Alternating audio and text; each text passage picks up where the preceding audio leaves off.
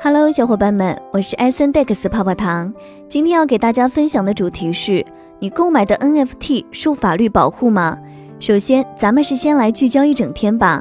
一，据今时十二月一日消息，泰国央行正就使用数字资产结算进行讨论，不支持使用数字资产进行商品和服务的支付。二，据中国科技网十二月一日消息，江苏多所监狱近日通过司法部智慧监狱验收。在全国监狱系统首创区块链执法监督的经验做法，被全国政法队伍教育整顿办转发推广。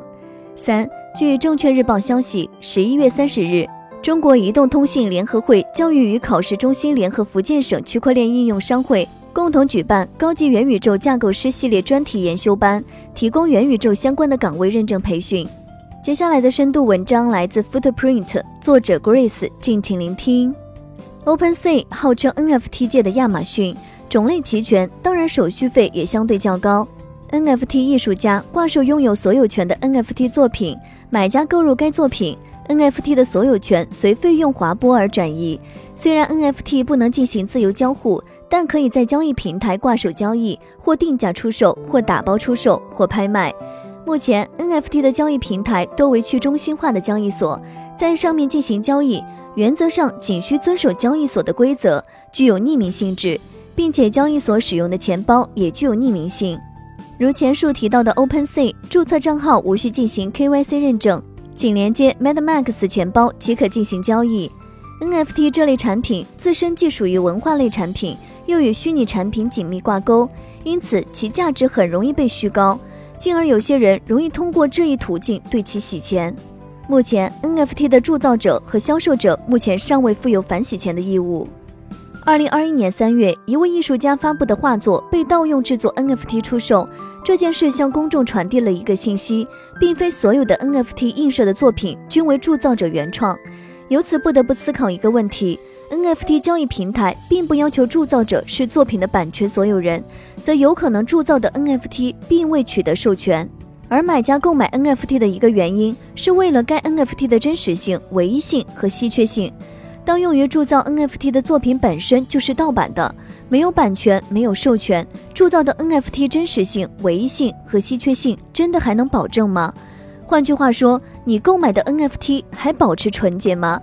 ？NFT 能卷起热潮的一个原因，即是 NFT 本身具有的唯一性、真实性的特质。购入了一个 NFT 作品。举例来说，一幅油画，在油画被印于大街小巷各个角落的时候，你可以拿出 NFT 原版作为凭证来主张这一幅油画是你的。但当这幅油画最开始用于铸造 NFT，就已经是没有授权的，是盗版侵权的，你的主张还有依据吗？这种情况之下，支出部分费用购买的 NFT，得到的是 NFT 作品的所有权呢，还是 NFT 作品的使用权呢？又或者仅仅是欣赏的权利？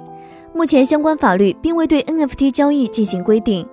对于 NFT 是否为物权的认定存在较大的争议。对铸造 NFT 是否享有知识产权亦有多方观点，但 NFT 作为一个权利的凭证已然达成共识。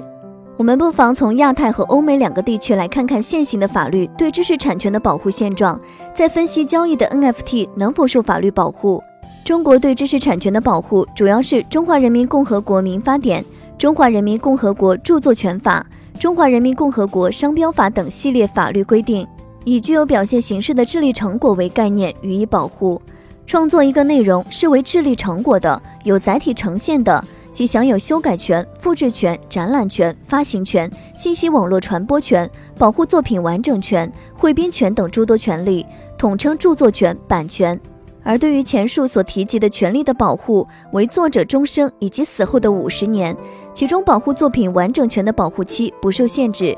故而作为原作品的创作者创作一幅油画，未转让著作权的前提下，其对该油画享有终身及死后五十年的作品发行权、信息网络传播权。所谓复制权，指的是以印刷、复印、拓印、录音、录像、翻录、翻拍、数字化等方式将作品制作一份或多份的权利。信息网络传播权指的是以有线或者无线方式向公众提供，使公众可以在其选定的时间和地点获得作品的权利。在这种前提下，将该油画制作成 NFT，实则是以数字化的方式将油画制作一份。如若铸造者没有取得授权即擅自上传该油画制作 NFT，视为对创作者复制权的侵犯；再将 NFT 挂售，视为对创作者信息网络传播权的侵犯。在相关法律还没有对 NFT 技术领域的知识产权侵权行为作出具体规定前，可以参考现行的法律规定。但是 NFT 是依赖区块链底层技术的，链上公开的特性以及 NFT 交易市场的匿名性结合，导致 NFT 的知识产权保护成为较困难的问题。技术快速发展之下，有待法律保护路径的完善。美国政治体制上是联邦制，法系上是大陆法系，成文法加判例法的国家，对知识产权的保护法律上比较完备。联邦制定了版权法、商标法、专利法等，各州亦制定了自己的版权法、商标法。美国对版权的保护期为作者终身，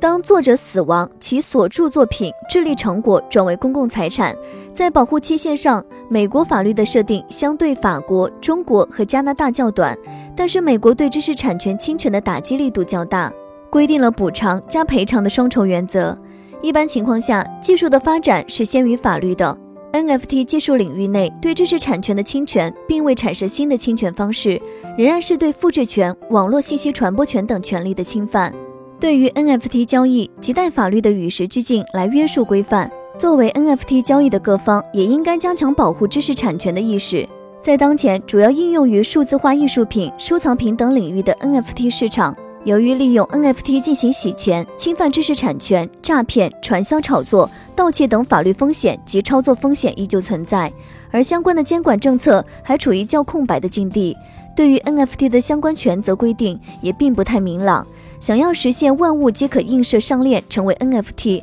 还需要系列的法律法规作为保障。至于基于 NFT 是否会有新的部门法出台，让我们一同期待。以上内容作为一家之言，仅供参考。好了，本期的节目就到这里了。如果喜欢泡泡糖为您精选的内容，还请帮忙多多转发。那咱们下期再见，拜拜。